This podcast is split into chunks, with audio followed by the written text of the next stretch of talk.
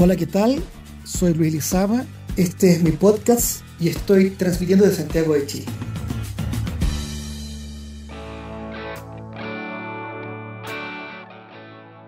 En este nuevo episodio de La Vida Espega vamos a conversar acerca de la esclavitud en el mundo antiguo. Cómo seres humanos fueron reducidos a la calidad de objeto. Esto es, una cosa cuyo dueño podía usar, gozar y disponer de ella a su entero antojo y arbitrariedad. Por ejemplo, los podía forzar a trabajar, los podía vender e incluso darles muerte. En el día de hoy vamos a conversar sobre la esclavitud en el mundo antiguo y para ello hemos invitado a Claudio Palavecino, quien es profesor de Derecho del Trabajo y la Seguridad Social en la Universidad de Chile, es un conocido apasionado por la ópera y un activo tuitero. Claudio, muchas gracias por estar con nosotros en esta oportunidad. Gracias Luis y muchas gracias a ti por la, la invitación a hablar un tema inusual. Exactamente. La primera pregunta es, ¿cómo se explica el surgimiento de la esclavitud en Grecia y en Roma? Bueno, em, se explica como se explica en, en todo el mundo, ¿no? Eh, aunque parezca contraintuitivo, es un avance, porque la opción, antes de que a los hombres se les ocurriera esclavizar a otros, era... Eh, matárselos o comérselos, ¿no? Ese era el resultado de eh, la guerra. La esclavitud está intrínsecamente asociada a la guerra. Y eh, en algún momento, afortunado, a algunos guerreros se les ocurrió que se podía sacar algún provecho del enemigo vencido más allá de obtener proteína. ¿no? Y entonces eh, decidieron, eh, digamos, capturarlos y mantenerlos en una situación de servidumbre o, esclavitud, ¿no? Salvo que la familia del vencido, ¿no es cierto?, o los amigos pudieran pagar eh, su, su, rescate, ¿no? Pero la esclavitud, me parece a mí, surge de manera más o menos parecida en, todas partes. Eh, eh, recuerda tú que la humanidad es una humanidad transhumante, ¿no? Peregrina y, y que ocupa eh, diríamos, lugares de otros. No los ocupa, eh, diríamos, de manera amable, sino derrotando a los antiguos ocupantes, venciéndolos. Y, diríamos, la, esclavitud surge así, de la, derrota en, la guerra. ¿ah? Y como, insisto, un avance frente a eh, la, costumbre antigua de matar al enemigo, al prisionero, eh, matar al prisionero o, incluso devorarlo, dependiendo de si la, cultura vencedora era o no antropófaga. Claudio, lo que tú nos acabas de decir es bien eh, significativo, ¿no? Esta idea de que la esclavitud surge con la guerra, ¿no? El pueblo derrotado era sometido por el vencido y era reducido a la calidad de cosa, de objeto. ¿Qué sentido tiene para nosotros la sociedad esclavista de la antigüedad? Bueno, esa es una pregunta eh, extraordinariamente interesante. Hay eh, un ensayo terrible de Federico Nietzsche que se llama eh, El Estado griego. ¿ah? Y la tesis central de ese ensayo es que la esclavitud es de alguna manera consubstancial a la humanidad, es decir, que con mayor o menor rigor, con, diríamos, eh, mayor o menor eh, dureza, incluso, diríamos, anestesiadamente, la humanidad hasta el día de hoy requiere esta, esta institución. Y ese ensayo es bien terrible porque eh, él dice que eh, la humanidad de su tiempo, ¿no? la humanidad decimonónica, se inventó dos anestésicos para, de alguna manera, eh, ocultar o hacer más llevadera la idea de esclavitud. Una es la idea de dignidad humana y la otra es precisamente la de dignidad del trabajo. ¿no? Todo eso, dice Nietzsche, son nada más que cuentos que ocultan la pervivencia de una institución que es necesaria para que unos pocos hombres, eh, unos pocos seres humanos puedan llevar una vida eh, que él llama artística. ¿no? artística. Eh, puede uno no compartir o no esta tesis dura de Nietzsche, pero de alguna manera me parece a mí que incluso hay alguna, alguna coincidencia con Marx en ese, en ese punto. ¿no? Eh, la idea eh, de que eh, la sociedad funciona machacando gente o explotando, explotando gente y que eso es en algún en cierto modo inevitable. ¿no? es una idea y en ese sentido la esclavitud nos sirve para eh, analizar críticamente eh, nuestra, nuestra sociedad, la forma en que funciona nuestra sociedad. Si uno lo piensa bien, nuestras sociedades eh, funcionan en la lógica de, la existencia de millones de asalariados.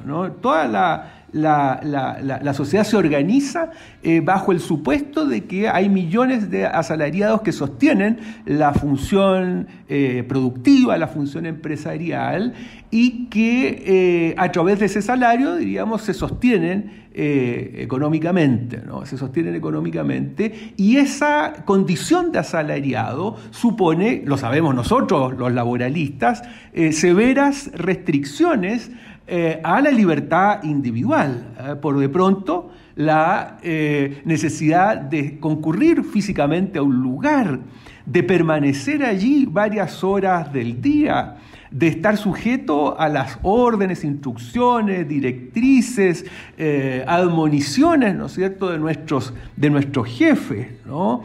Y eso tú lo vas multiplicando por la semana, por el mes, por los años, y es una parte importante eh, de la vida, ¿ah? de la vida. ¿ah? En ese sentido, me parece a mí que la esclavitud, el, estudio de la esclavitud eh, nos permite, por contraste, eh, digamos, realizar ¿no es cierto? la crítica a nuestra sociedad eh, eh, capitalista. ¿no? En ese sentido puede resultar todavía interesante. Claudio, la verdad es que es bien interesante tu reflexión, porque evidentemente uno diría el trabajo asalariado es un trabajo voluntario, ¿no? El, el del esclavo es un trabajo forzoso, forzado, en la cual no hay libertad, pero tú dices, mira, la verdad es que finalmente ambos sostienen un modelo de desarrollo como el capitalista de siempre. Eh, yéndonos ahora al tema de, la filosofía que está detrás justamente de esta idea de esclavitud natural. Eh, ¿Qué diferencias puedes vertir tú entre un estoico como Séneca y, un, eh, y que era romano y un filósofo griego como Aristóteles sobre justamente esta idea de esclavitud? Eh, es muy interesante ese, contraste que tú propones, eh, Luis, eh, porque, a ver, Aristóteles es un metafísico, ¿no? Y parte de la idea, me parece que es en la política, donde dice que hay sujetos que nacen para mandar o nacen para gobernar y otros que nacen para obedecer. Y esa es una diferencia metafísica, es una diferencia, eh, diríamos, esencial. ¿ah? que no se puede modificar ni por la educación, ni por las políticas públicas, ni por ninguna, eh, diríamos, ni por la cultura, ni por la cultura. ¿ah? Eh, y en ese sentido, la tesis de Aristóteles es eh, bastante, diríamos, brutal, porque de alguna manera es determinista, o sea, no hay allí eh, son dos razas eh, eh, de seres humanos, ¿no? y no hay posibilidad de alterar porque eso está en la esencia de, los seres humanos, no hay posibilidad de alterarlo. Con todo, la circunstancia de que Aristóteles se dé el trabajo de justificar la esclavitud ya nos pone en evidencia que había en su tiempo necesidad de justificarla. Y si había necesidad de justificarla, era porque era ya entonces una institución discutida. Entonces, eh, desde ese punto de vista, eh, eh, la posición de Aristóteles, la justificación de la esclavitud por Aristóteles, no deja de, diríamos, tener cierto mensaje optimista. Incluso en su época, la cuestión necesitaba de una argumentación, siendo que él vivía en una sociedad eh, que eh, sin la esclavitud no podía eh, sostenerse. ¿no? La idea, ¿no es cierto?, de la democracia griega, de sujetos dedicados eh, la parte principal del tiempo a la política eh, supone una base esclava que haga las cosas ingratas, ¿no? Todas estas cosas ingratas que eh, esta pandemia, a que esta pandemia nos, ha condenado a nosotros, ¿no es cierto? Los, profesores de derecho que terminamos ocupando gran parte del día lavando platos, ¿no es cierto? secando la ropa en la lavadora, ¿no? barriendo y, etcétera, ¿no? Yo que pensaba que con la pandemia eh, me iba a dedicar a leer, a escribir, a terminar todas las tesis inconclusas que tengo, ¿no? Al final, buena parte del día me la gasto en las tristes, burdas, prosaicas eh, tareas domésticas, ¿no? Y la diferencia con eh, Séneca es que Séneca recurre a lo que hoy día eh, en este lenguaje edulcorado se llama la empatía. ¿no? En el fondo Séneca los dice, y al contrario de Aristóteles, no hay ninguna diferencia sustantiva, no hay ninguna diferencia esencial metafísica entre el libre y el esclavo. Son las circunstancias las que han llevado al esclavo a eh, su situación, pero es tan humano como tú, hombre libre. Y, ahí lo que pide, eh, incluso acercándose al cristianismo, incluso recuerdan muchos textos de Séneca a San Pablo, ¿no? esa famosa eh, carta donde, donde defiende a un esclavo, eh, San Pablo, ¿no? Eh, no me acuerdo en este minuto a quién se la, a quién se la, se la dirige, ¿no? Eh, y en el fondo lo que pide Seneca es un ejercicio de, empatía. Tú podrías, por circunstancias del destino, ocupar en algún momento el lugar del esclavo. Eh, trátalo como te gustaría que a ti te tratara, te tratara tu, tu amo, ¿no? Esa es la diferencia del enfoque con, con diríamos, Aristóteles. Claudio, respecto del tema, ¿no? Esto de Cínica y Aristóteles, uno que nos dice que finalmente no hay diferencia entre esclavo y persona libre, ¿no? Porque ambos son seres humanos. Pero claro, algo de, la idea de que la virtud nos hará libres, ¿no? En Séneca, eh, todos somos esclavos finalmente de algo, del temor, somos esclavos de, nuestras propias eh, miedos. Es raro lo de Séneca, pero pero bueno, concuerdo contigo. Sí, sí, si me, si me permite, eh, eh, lo, que ocurre es que Séneca eh, todavía sigue viviendo en una sociedad esclavista. Lo que pasa que hay una diferencia quizás con Roma, y es que en, Roma, en la República, eh, todavía el esclavo, eh, eh, o sea, la, República primitiva, ¿no es cierto?, era bastante pobretona y todavía el esclavo trabajaba codo a codo con el, diríamos, con el amo, ¿no?, con el pater familia, y entonces esa cercanía dentro del hogar propiciaba un trato humano. Sin embargo, a Le toca vivir eh, la gran expansión, la época ya de Nerón, si no me equivoco, la gran expansión de Roma con un flujo de esclavos eh, que, no se conocía, diríamos, en época, eh, diríamos, la época, diríamos, de la República primitiva. Y entonces... Y entonces eso implica que efectivamente el esclavo ya no es, no está simplemente acompañando al, amo en el campo, sino que esto se, se industrializa, ¿no? Se industrializa y ya el trato comienza, ahí comienza el trato a degenerar en un trato eh, del esclavo como, como, como cosa. ¿no? Claudio, para terminar esta interesante conversación, ya que eres un gran operático, ¿nos podría sugerir alguna, alguna área, algún coro de alguna ópera en la cual hable sobre esclavos? Y como te gusta el cine, alguna película Bueno, sí, hay, hay, la esclavitud es un gran tema operístico, ¿no? Yo, yo, diríamos, se me viene a la mente, bueno, una, uno, diríamos, de las más eh, importantes, ¿no? Y que además la recomiendo porque es una ópera que, le puede resultar atractiva a quien quiera empezar a escuchar ópera, que es la ida de Verdi, ¿no? Eh, ahí se muestra ahí se muestra muy claramente la tesis eh, senequiana, ¿no? de que, de que la esclava, esta Aida, es al final eh, tan humana como, eh, diríamos, los, los, los, dominadores egipcios, al punto que el general, diríamos, egipcio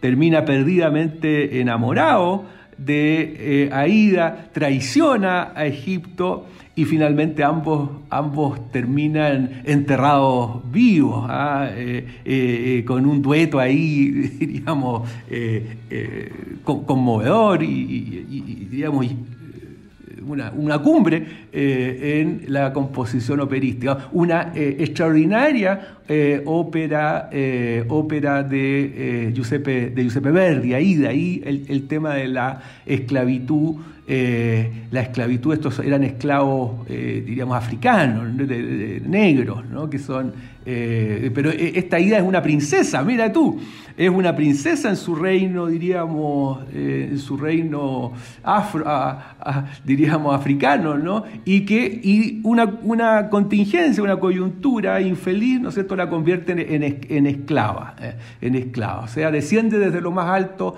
a lo, a lo más bajo, pero finalmente eh, el amor, el amor la, la, redime. ¿no? Es una ópera eh, que yo la recomiendo. ¿ah? O el Nabucco, ¿no? el Nabucco, el coro ahí de los judíos, eh, diríamos, que, se convirtió prácticamente en el himno, diríamos, de, Italia, ¿no? como el, himno informal de, Italia, ¿no? el coro ahí de los judíos ¿ah?